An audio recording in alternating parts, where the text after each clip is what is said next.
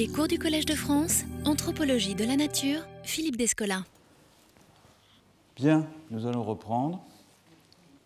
Lors de la dernière leçon, j'avais examiné des cas de transfiguration in situ euh, de cultures vivrières en Asie du Sud-Est, des essarts de riz et des euh, rizières inondées.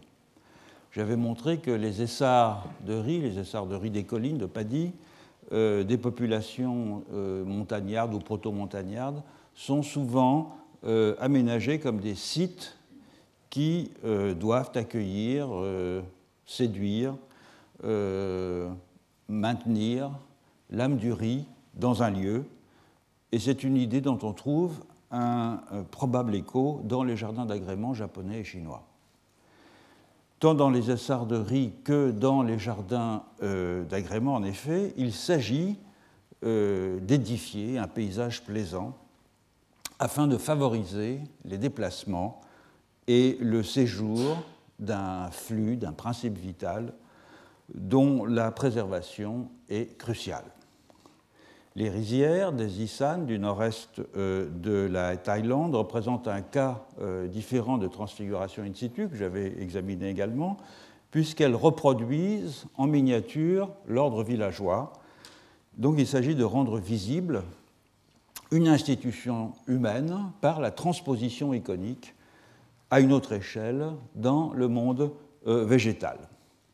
Je vais euh, à présent, c'est-à-dire dans cette leçon, dans la suivante, m'intéresser à une autre forme de transfiguration in situ qui euh, diffère des précédentes sur euh, deux points. D'une part, l'échelle, puisque c'est l'ensemble d'un territoire qui devient un signe iconique et non plus seulement des terres de culture. D'autre part, l'agent, euh, puisque ce ne sont plus des humains qui ont aménagé ce paysage, mais des non-humains. Nous allons donc nous transporter de l'Asie du Sud-Est vers euh, les Andes. Euh, je vous donne la bibliographie des textes que je vais principalement utiliser aujourd'hui. Je les mettrai sur le site dans quelques temps. J'y reviendrai éventuellement en cas de besoin aujourd'hui.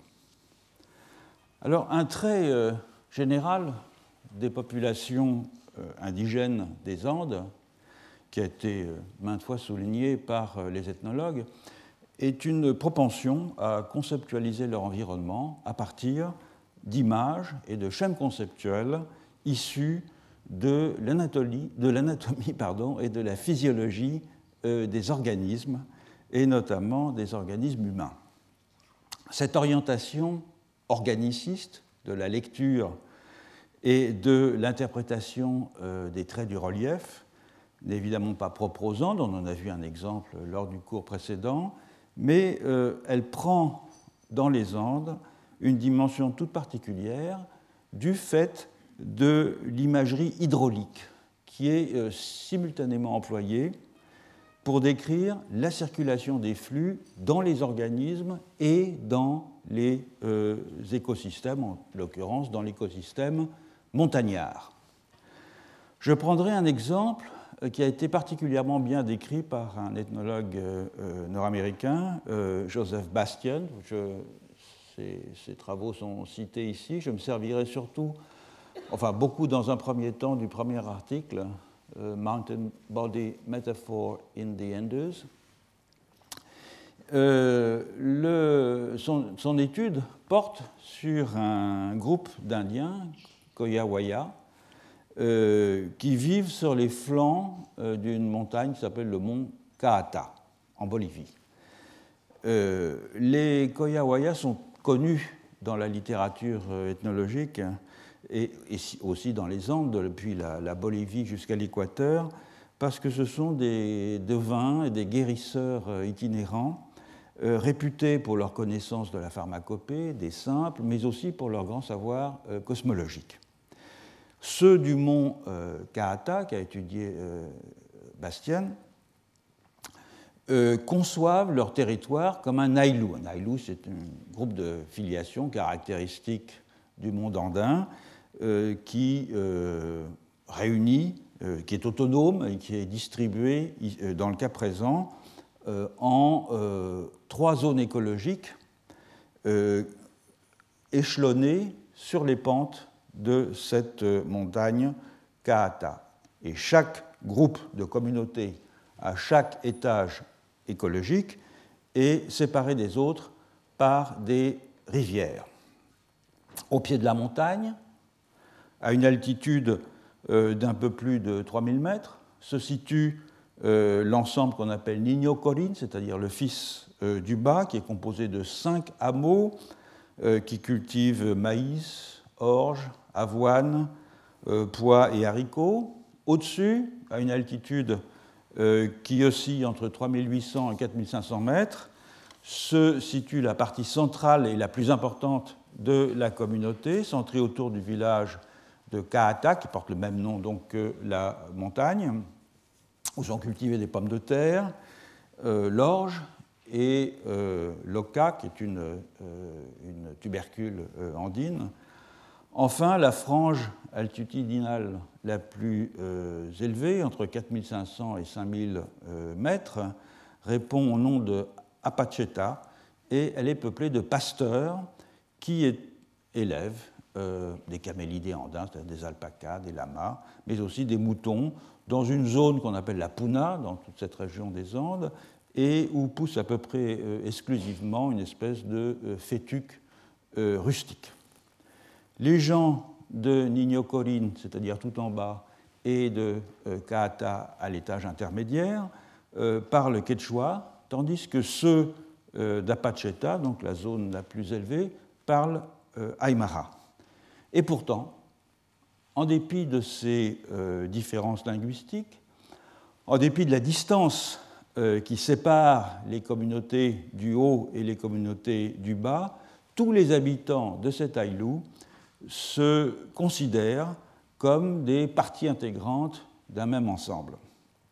Alors ça tient d'abord à ce type particulier d'organisation euh, territoriale que le grand euh, ethnologue et archéologue andiniste et ethno-historien andiniste John Moura euh, a appelé l'archipel vertical. L'archipel vertical caractérise depuis bien avant les Incas la complémentarité des étages écologiques dans les communautés andines. En effet, que ce soit dans les chefferies pré-incaïques, euh, chez les Incas et dans les communautés contemporaines, le système de l'archipel vertical est fondé sur euh, la coopération et les échanges euh, de produits alimentaires et de services entre des établissements humains qui sont situés à trois niveaux altitudinaux pardon, et qui sont généralement euh, dépendants euh, ou définis par la communauté euh, située à l'étage intermédiaire. Dans le cas de l'Ailou de Kaata, la, complémentarité entre les étages écologiques est notamment assurée par le système de filiation et de mariage euh, l'affiliation est patrilinéaire et la résidence euh, virilocale, c'est-à-dire que euh, les hommes accèdent à la terre, se marient et résident là où ils sont nés, tandis que les femmes viennent des étages écologiques adjacents. Mais les femmes peuvent aussi hériter d'un accès à la terre dans les communautés où elles sont nées, de sorte que chaque famille a de fait des droits d'usage de la terre à chacun des étages écologiques. Donc voilà le. On voit mal sur écran. Voilà. Euh, donc voilà le mont euh, Kaata. On voit au premier plan donc le système classique de champs en terrasse, hein, et on les voit aussi de l'autre côté, bien sûr. Euh, et ça, c'est un mot caractéristique de la partie supérieure de l'étage intermédiaire. Toutefois, ce qui euh, unifie véritablement toutes les communautés et tous les membres de euh, cette euh, Aïlou Kaata, c'est l'idée que la montagne, sur les flancs de laquelle ils sont installés, et distribuée, cette montagne est un corps immense dont ils sont eux-mêmes des parties. Je voudrais souligner à nouveau que cette idée est commune euh, dans les Andes.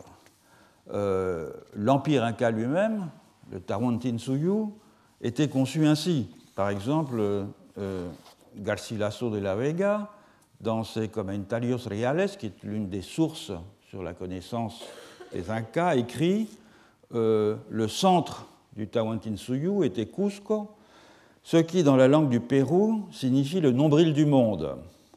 Ce nom était bien choisi dans la mesure où le Pérou est long et étroit comme le corps humain, et Cusco était situé au milieu de son ventre.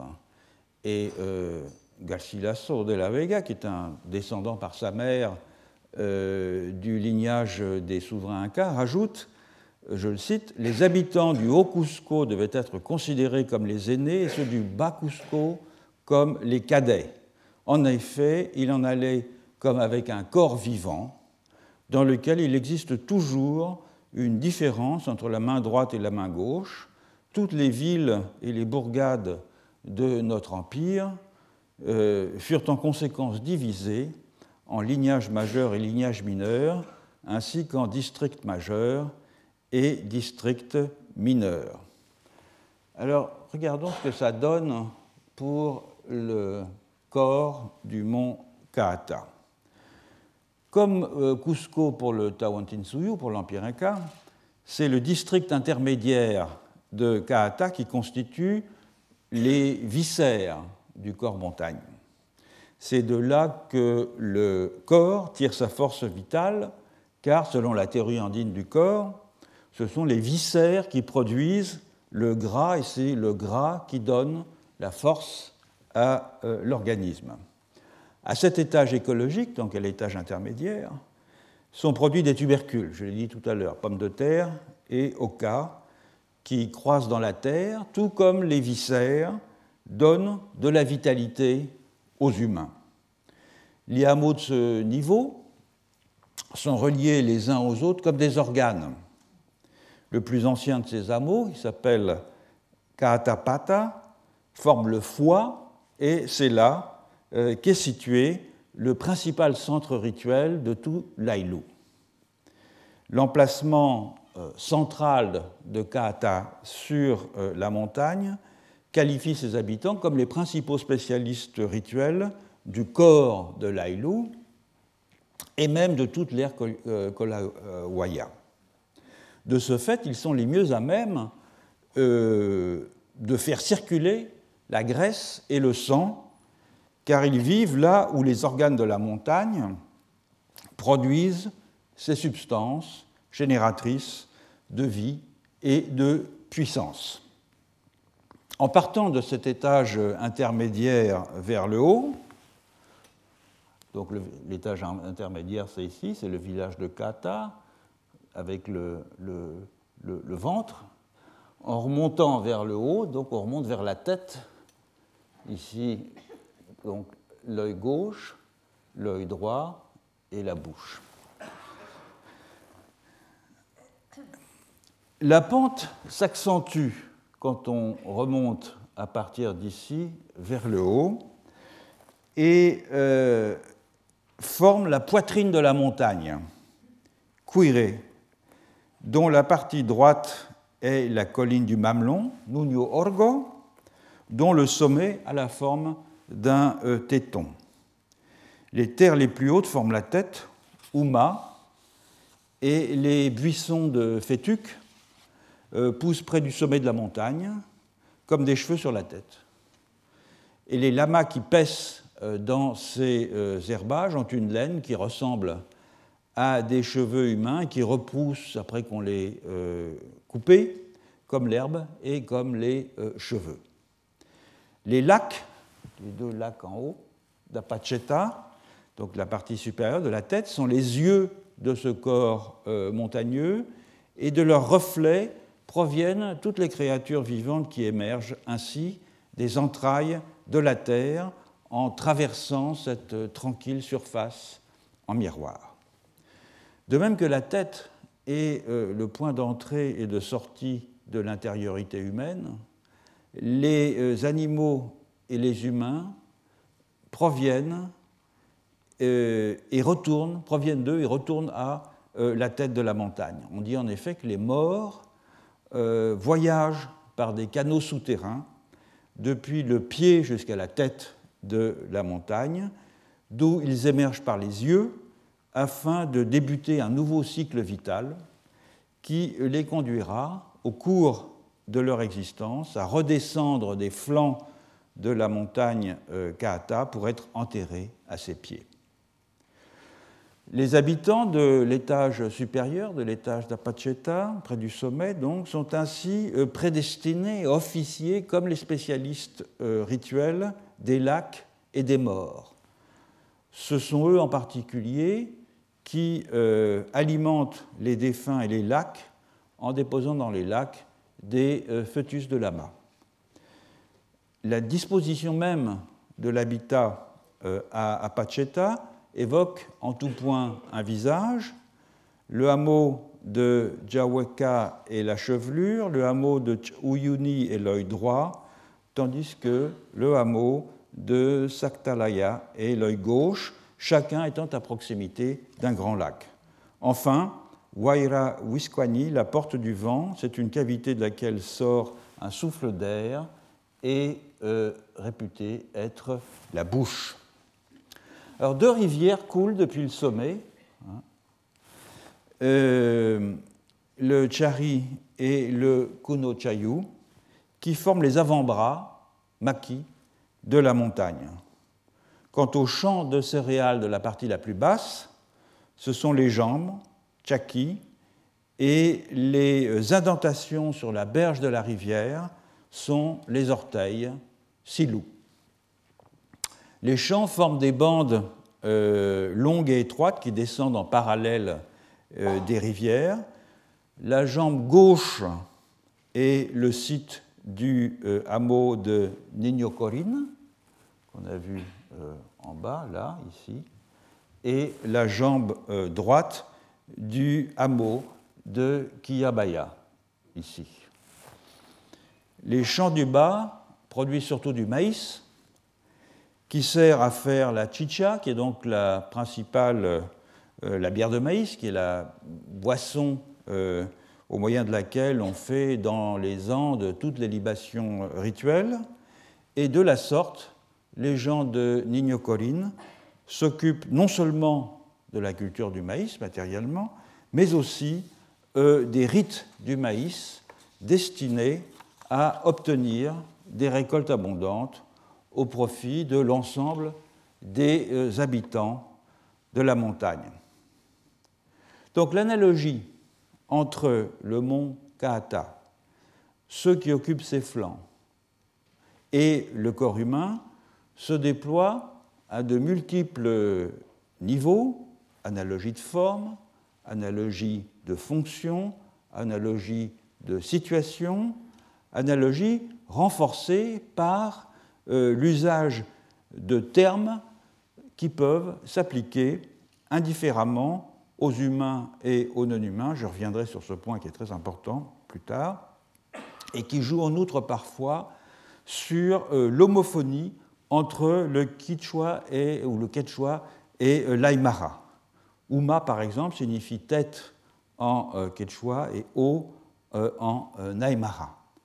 Cette obsession des correspondances entre des sites, des formes, des usages et des propensions qui est caractéristique de ce que j'ai appelé euh, des ontologies euh, analogistes offre évidemment un terreau fertile pour euh, la ou les transfigurations paysagères. On ne doit pourtant pas se borner à interpréter ces correspondances comme des réseaux de métaphores ainsi que le fait par exemple euh, Joseph Bastian dans son analyse, c'est-à-dire au fond comme une clé de lecture des lieux qui serait fondée sur des transpositions de symboles.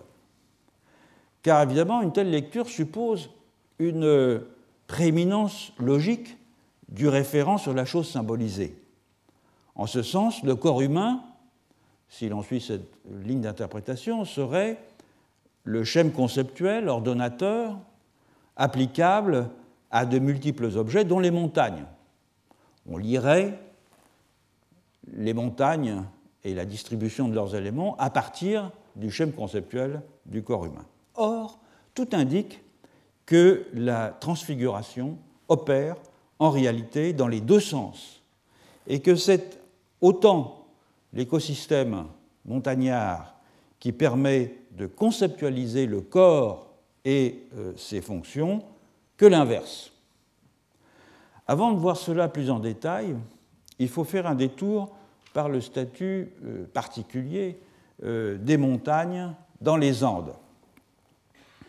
Comme je l'ai dit il y a un moment, les trois étages altitudinaux du mont Kata correspondent à la stratification tripartite des étages euh, écologiques, est assez commune dans les Andes et qui constitue d'ailleurs un motif iconographique que l'on retrouve euh, dès la civilisation de Tiwanaku, Tiwanaku euh, qui a étendu son influence sur le sud des Andes centrales avant les Incas dans la deuxième moitié du premier millénaire après Jésus-Christ. On trouve ici un bon exemple, c'est un site tout à fait classique, c'est la porte du soleil à euh, Tiwanaku, et le motif qui m'intéresse c'est celui-là.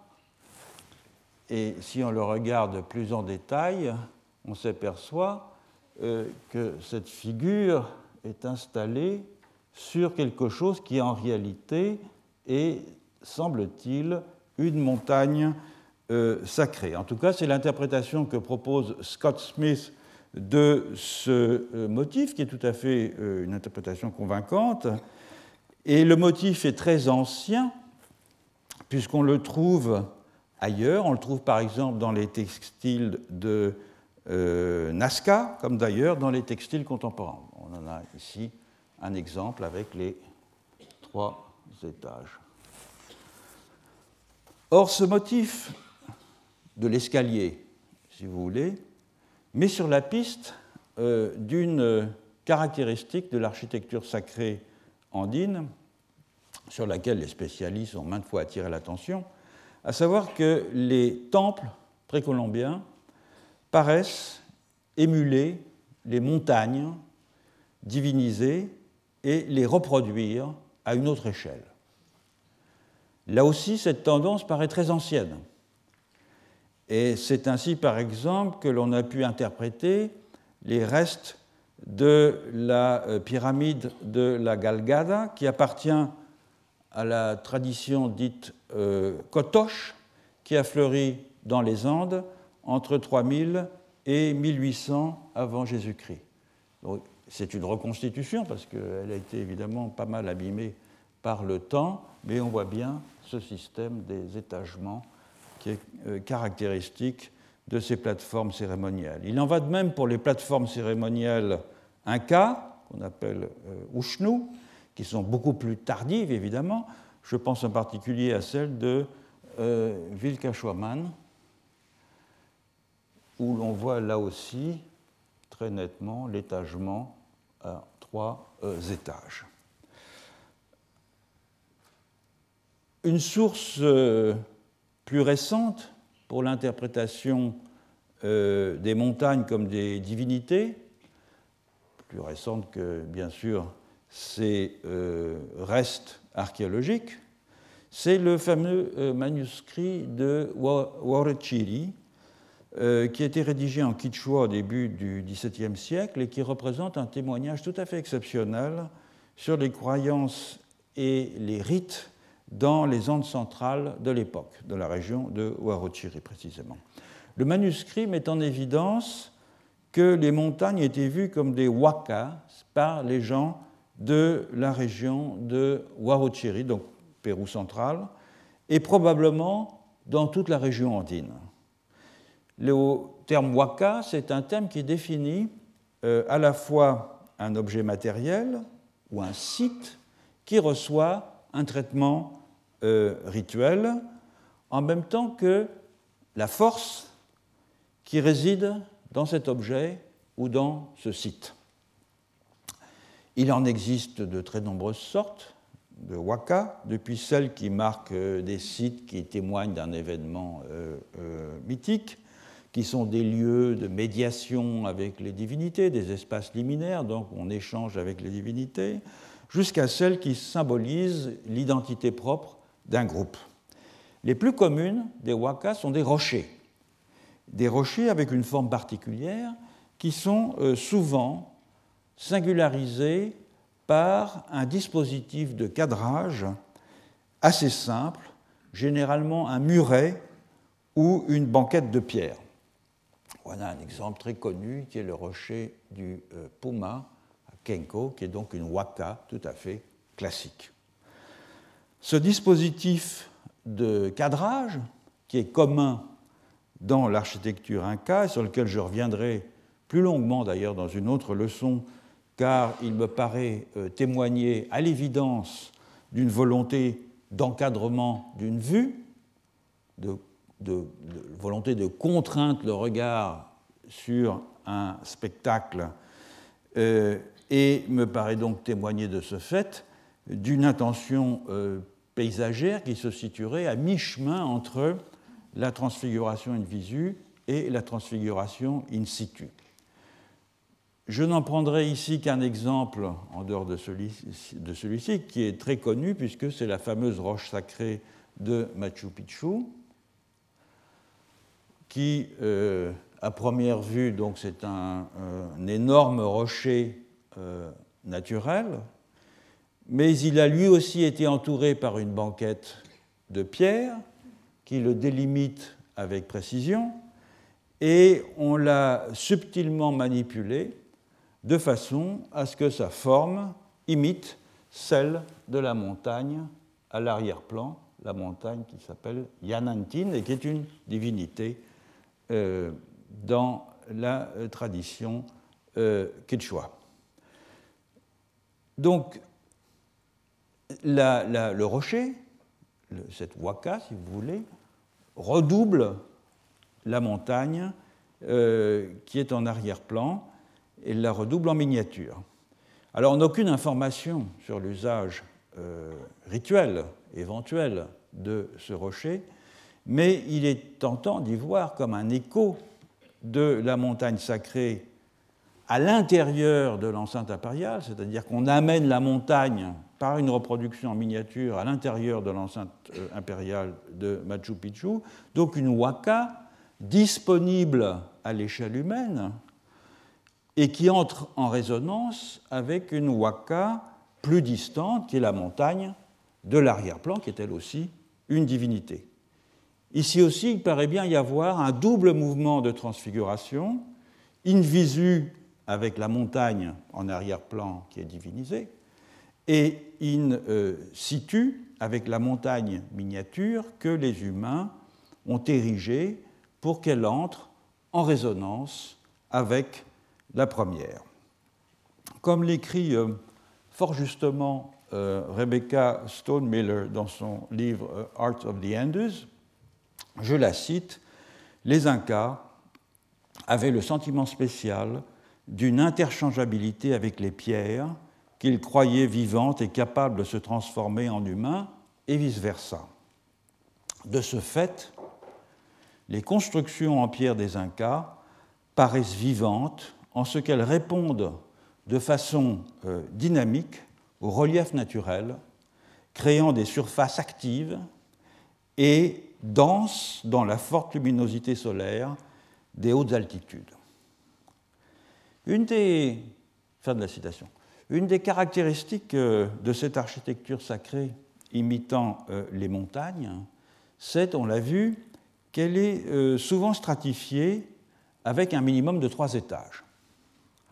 Or, cette stratification, elle euh, correspond à une hiérarchie minutieuse des personnes, des lignées, des sites, des villages, des époques, qui est tout à fait caractéristique euh, du système andin et plus généralement de ce que j'ai appelé des ontologies analogistes.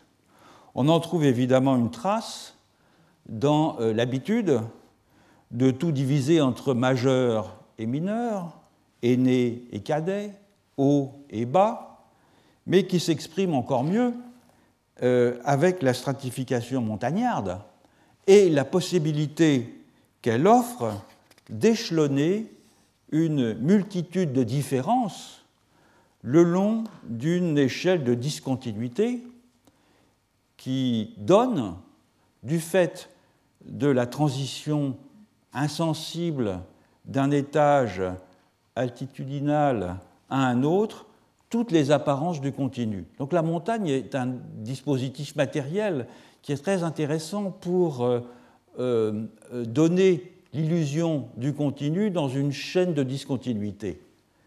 Et de ce fait, le grand principe euh, intégrateur de la hiérarchie, qui dans les ontologies analogistes et tout particulièrement dans les Andes est absolument central, ce grand principe intégrateur de la hiérarchie se voit partout clairement énoncé et ostensiblement euh, visible sur les flancs des montagnes et dans les étagements de l'architecture euh, sacrée qui fait écho à cet étagement le fait que beaucoup de montagnes andines euh, soient vues comme des divinités incarnées contribue aussi évidemment grandement à renforcer l'analogie entre la montagne et le corps humain. De nombreuses illustrations dans euh, la Coronica y Buen Gobierno de Huaman Poma de Ayala, autre source fondamentale sur euh, les Incas, montrent des Incas agenouillée dans une attitude de supplique devant des montagnes. Cela est très connu. Euh, elle euh, montre des Incas, c'est-à-dire des membres du lignage euh, impérial, agenouillés devant la montagne d'où sont sortis les premiers Incas, qu'on appelle Tambotoko, la montagne aux embrasures la montagne aux ouvertures. Vous voyez, c'est Euh, des documents euh, ethno-historiques attestent que d'autres groupes ethniques vénéraient aussi des montagnes ou des constructions qui ressemblaient à des montagnes ou qui étaient faites de façon à ressembler à des montagnes. Garcilaso de la Vega, par exemple, que j'évoquais tout à l'heure, lorsqu'il rapporte la conquête par les Incas de la région du lac euh, Titicaca, écrit que les habitants de Kakiawili, je le cite, se rassemblèrent sur une colline isolée, située dans cette ville, qui semblait avoir été faite de main d'homme, de moins d'un quart de lieue de haut et ronde comme un pain de sucre, et ils l'adoraient et lui offraient des sacrifices. Ce thème du sacrifice à la montagne euh, divinisée est déjà présent dans euh, les religions euh, précolombiennes et l'on en possède une iconographie spectaculaire avec les poteries de la culture moche qui a fleuri euh, sur la côte nord du Pérou pendant les deux premiers tiers du premier millénaire après Jésus-Christ. On voit ici deux exemples.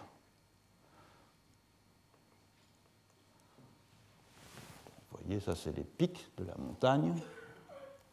Ici, il y a une divinité, je reviendrai tout, euh, tout à l'heure dessus, et là des personnages avec du sang qui coule, qui ont été, semble-t-il, sacrifiés. Deuxième exemplaire, celui-là est musée Larco de Lima, même principe, en plus simple, si on peut dire, avec toujours la même divinité ici, et ces personnages répartis entre les pics euh, des montagnes. Donc il existe plusieurs euh, exemples de ce motif qui semblent représenter, euh, on est fondé sur des interprétations, puisque vous savez, il n'y a pas de document écrit euh, avant l'arrivée des Espagnols, qui semblent représenter un sacrifice humain à une montagne divinisée, sacrifice qui paraît se faire sous l'autorité de ce personnage qui est une divinité importante de la culture euh, moche et qu'on appelle visage ridé. Les figures humaines situées entre les pics, vous voyez ici par exemple, semblent comme avalées euh, par euh, la montagne et donc au fond dévorés par celle-ci. Quoi qu'il en soit de l'interprétation exacte de ces poteries, il demeure qu'elles constituent bien des paysages, et même des paysages au carré, pourrait-on dire, puisque ce sont des euh, transfigurations in visu, c'est-à-dire des représentations iconiques, d'une transfiguration in situ, c'est-à-dire d'une montagne perçue comme une divinité. On peut même trouver dans les Andes des représentations paysagères de montagnes qui sont fondées sur euh, l'émulation par le corps humain d'un pic sacré. Par exemple, euh, Juan de Ulloa Mogollon écrit en 1586 que les gens autour de la ville de Cabanaconde disent être issus d'une montagne qu'ils appellent Walka Walka et que c'est en révérence à cette montagne qu'ils pratiquent des déformations crâniennes, c'est-à-dire qu'ils appliquent dès l'enfance une planchette euh, sur l'avant du front de façon à déformer le crâne et à le faire euh, euh, adopter la forme d'un pain de sucre, système classique pratiqué même en Europe. et l'idée de cette déformation crânienne, c'est que leur tête ressemble à la montagne qu'ils adorent. on voit bien ici que l'analogie entre la montagne et le corps humain est réversible, et que c'est autant le corps qui imite la montagne que l'inverse. Du reste, la montagne n'est pas seulement un espace stratifié ou euh, l'incarnation d'une divinité, c'est aussi une source de fertilité et de puissance vitale les communautés euh, Aymara d'Isluga en Bolivie qualifient aujourd'hui certaines de leurs montagnes de aviador. Aviador, c'est un terme qui est emprunté à l'espagnol du euh, XVIIe siècle et qui, signifie pourvoyeur. On trouve d'ailleurs l'équivalent en portugais. Euh, à Coulta, sur l'altiplano bolivien, on offre d'ailleurs des libations rituelles à un personnage qui s'appelle Awiyaru, qui est un terme qui est également euh, euh, tiré de l'espagnol aviar, approvisionné. En ce sens, les montagnes sont vues euh, aussi comme une synthèse particulièrement exemplaire de processus écologiques dont le corps est également le théâtre. Macrocosme et microcosme se reflètent donc dans un effet en miroir et il est bien difficile de dire si c'est le corps qui est le modèle de la montagne ou si c'est la montagne qui rend visible des échanges de flux dont le corps se fait l'écho. Du reste, euh, les Koyawaya du mont Kahata, si bien décrits par euh, Joseph Bastian, ont développé une théorie de la circulation hydraulique au sein de la montagne qui est un exact analogue de leur théorie du fonctionnement physiologique du corps humain. Un informateur de Bastian avait euh, fort bien résumé ce parallélisme des schémas hydrauliques lorsqu'il disait, je le cite, Je suis comme la montagne, Pachamama, Pachamama a des fluides euh, qui coulent à travers elle, et j'ai des fluides qui coulent à travers moi. Pachamama s'occupe de mon corps et je dois donner à manger et à boire à Pachamama. Selon les Kolyawaya, les trois étages euh, du mont Kaata sont reliés par des conduits, tout comme les différentes parties du corps humain. Des rivières, des cours d'eau souterrains, des tunnels connectent euh, toutes les parties de la montagne selon un système cyclique dans lequel les éléments euh, matériels, l'eau, les plantes, la terre, euh, sont dans un processus continu de désintégration et de transformation qui les fait passer de la mort à la vie et de la vie à la mort. Il en va de même pour les humains. Une fois qu'ils sont morts et enterrés, leur fluide s'écoule dans la montagne jusqu'au lac d'altitude, d'où ils redescendent vers le bas. Et la circulation des euh, fluides dans la montagne est du ressort des spécialistes rituels, tout comme c'est la responsabilité des spécialistes rituels de faciliter la circulation du sang et de la graisse dans le corps humain. De fait, les spécialistes rituels soignent les corps en soignant la montagne. Ils font à la montagne des offrandes de sang, de graisse et de coca qu'ils disposent dans des hôtels qui sont chacun associés, chacun, pardon, associés à la fois à des euh, traits topographiques des trois étages écologiques et à des parties du corps humain. Les hôtels de la Terre de la strate euh, intermédiaire, qui est celle qui correspond au ventre, euh, jouent un rôle important. Comme le dit le spécialiste rituel de ces hôtels, je le cite, c'est là que le sang et la graisse doivent être mis en circulation vers le reste de la montagne. C'est ce qui donne vie à Pachamama. En outre, les mouvements euh, des fluides dans le corps et dans la montagne sont également marqués par un double mouvement centripète et centrifuge. Ceci est notable dans les rituels qui sont accomplis euh, dans les hôtels de la terre de la strate intermédiaire de la montagne. On y amène des produits animaux et végétaux qui euh, proviennent des autres étages euh, écologiques de la même façon que dans le corps, le cœur, sonko, est vu comme un mécanisme d'intégration et de distribution des substances et des fluides.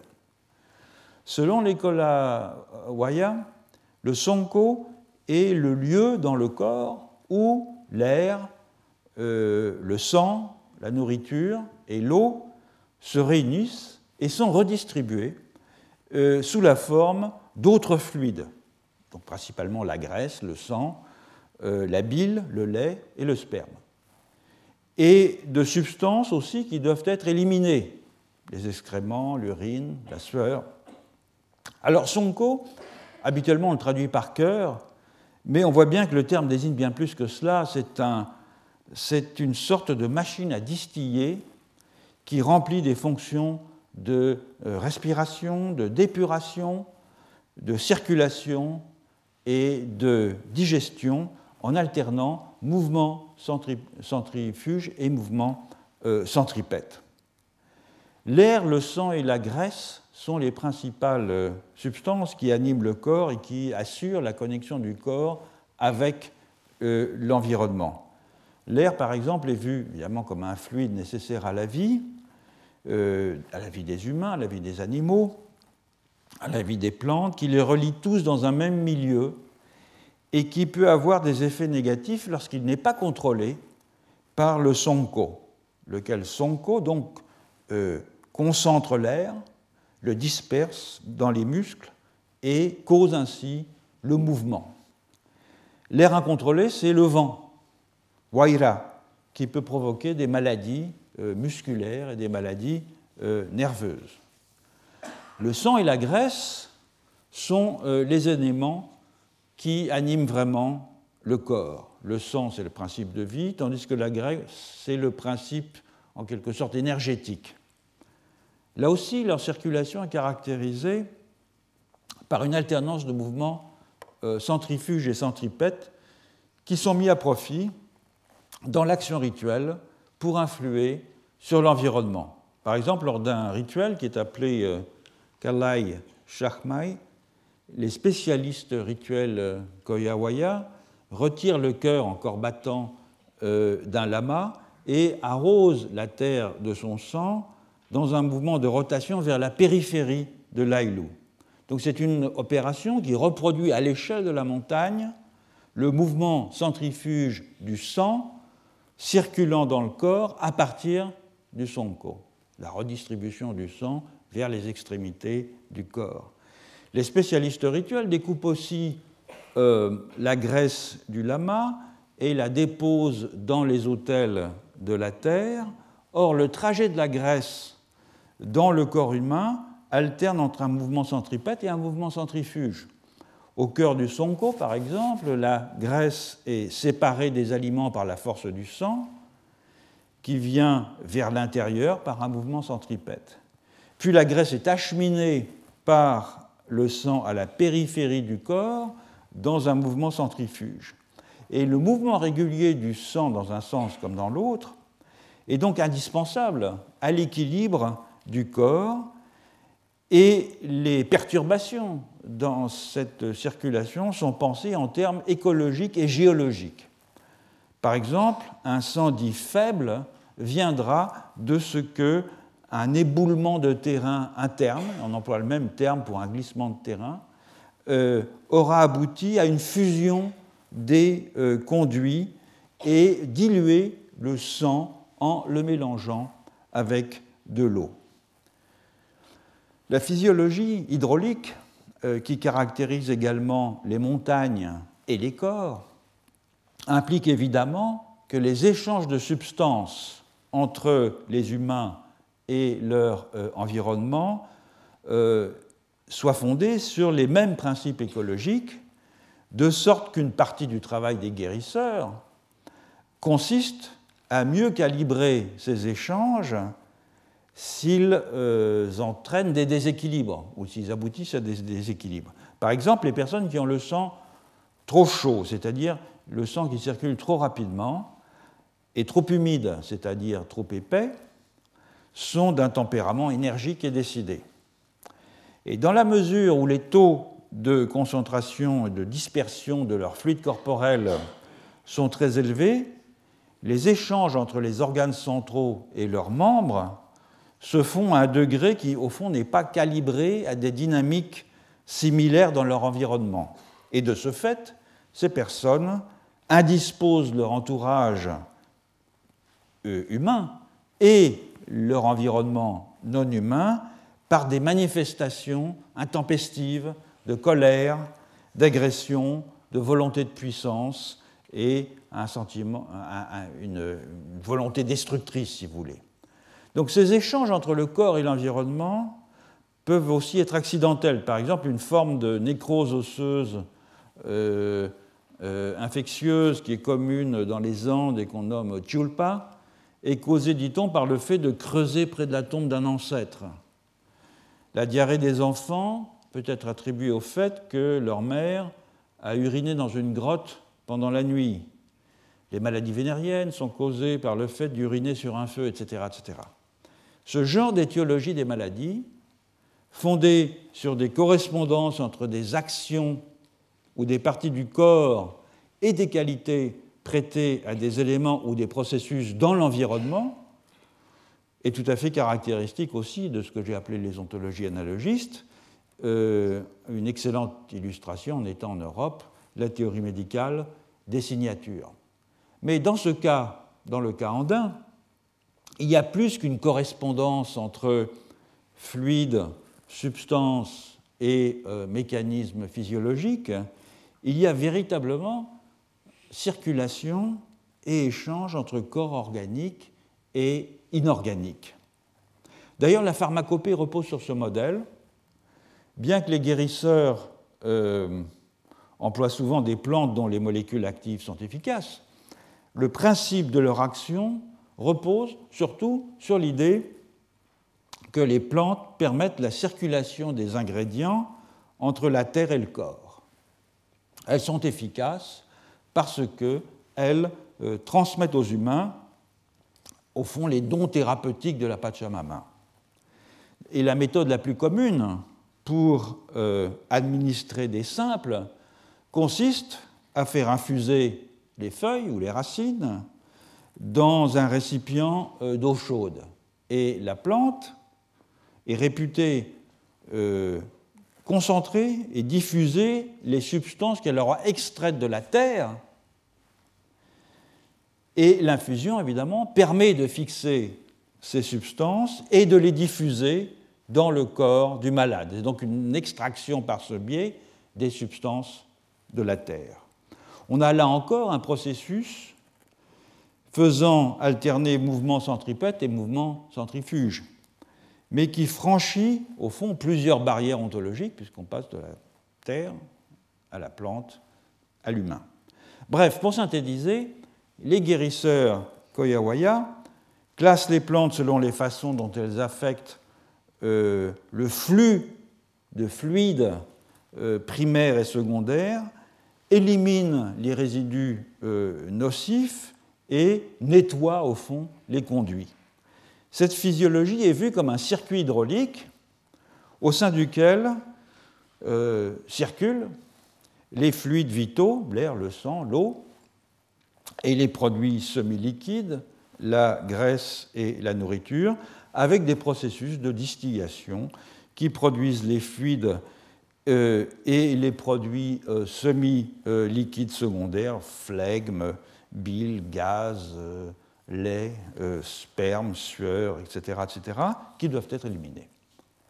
Alors, avant d'examiner plus en détail la façon dont les populations andines conçoivent ces circuits hydrauliques du macrocosme, j'y consacrerai toute la leçon de, la, de la, semaine prochaine, je voudrais dire un mot de la terminologie topographique. Il est commun partout dans le monde que l'on utilise métaphoriquement des éléments du corps humain pour désigner des éléments du relief. Le pied de la montagne, ses flancs, la croupe, le mamelon, une dorsale, une gorge, le bras d'une rivière, son embouchure, etc. Nous n'en sommes pas avares nous-mêmes en français. Le corps fournit en effet un système de référence immédiat de la localisation dans l'espace dont toutes les cultures, partout, ont fait usage. Cet usage purement euh, dénotatif n'implique souvent aucune correspondance délibérée entre la physiologie des organismes et l'environnement. Lorsque nous disons le pied de la montagne, nous ne pensons pas que ce pied, en français en tout cas, va lui servir à se déplacer. En quechua, pourtant, c'est plutôt l'inverse qui se produit. Le corps est décrit en termes topographiques à partir d'une opposition entre concave et convexe. Et c'est ce qu'a très bien montré une euh, linguiste euh, nord-américaine, Louisa Stark, dans un article qui s'appelle The euh, Lexical Structure of Quechua Body Parts. Je ne vais reprendre qu'une partie de son argumentation en prenant l'exemple de quelques termes anatomiques qui désignent des parties de la tête. Alors, on voit ici que les termes niawi, œil, niri, oreille, sinka, nez, sont de l'extrême primaire, c'est-à-dire qui sont indécomposables. Ils sont employés pour former des lexèmes composés qui dénotent des parties de l'organe que le lexème primaire désigne dans son entier. Ainsi, niawi, œil, euh, donne Nyawi Kapachu, littéralement œil, cap, qui dénote la paupière. Nyawi Uku, qui désigne euh, l'orbite, œil, trou, etc. Et ce système de formation de lexème composé fonctionne avec euh, d'autres lexèmes euh, composant, enfin d'autres lexèmes désignant d'autres parties de la, tête que je ne mentionne pas ici par économie euh, d'exposition. Or, en interrogeant ces euh, informateurs quechua pour faire une analyse sémantique des lexèmes composés, Stark a obtenu une réponse remarquablement uniforme. Les termes qui qualifient un lexème primaire pour en faire un lexème composé, donc Tuku par exemple, ou euh, Kapachu pour Niawi, ou Uku et Rapra pour euh, Sinka, ces termes dénotent tous soit la concavité, soit la convexité. Traduit alors en termes savants, mais euh, les informateurs de Stark employaient simplement les expressions creux ou arrondi. Ainsi qu'on le voit dans le tableau donc, du bas, c'est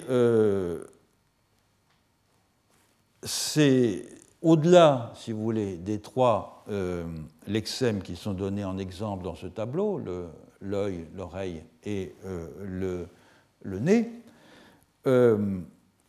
ce processus de dérivation à partir des deux propriétés contrastives de la concavité et de la convexité s'applique à sept lexèmes primaires qui dénotent des parties anatomiques et qui donnent donc 14 lexèmes composés caractérisés par le fait qu'ils sont, dans les termes donc de, des informateurs de Louisa Stark, soit creux, soit arrondis. Alors, gardons pour le moment en mémoire l'importance de euh, l'opposition concave-convexe dans les termes anatomiques. Examinons à présent le recouvrement entre le lexique anatomique et le lexique topographique.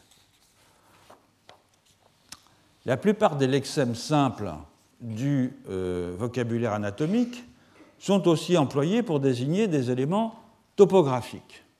On en a ici un exemple. Par exemple, kunka euh, dénote primitivement le cou, est aussi employé pour désigner un petit ravin. Niawi désigne l'un et signifie aussi source, etc. Selon Stark, euh, c'est le vocabulaire anatomique qui est ici premier.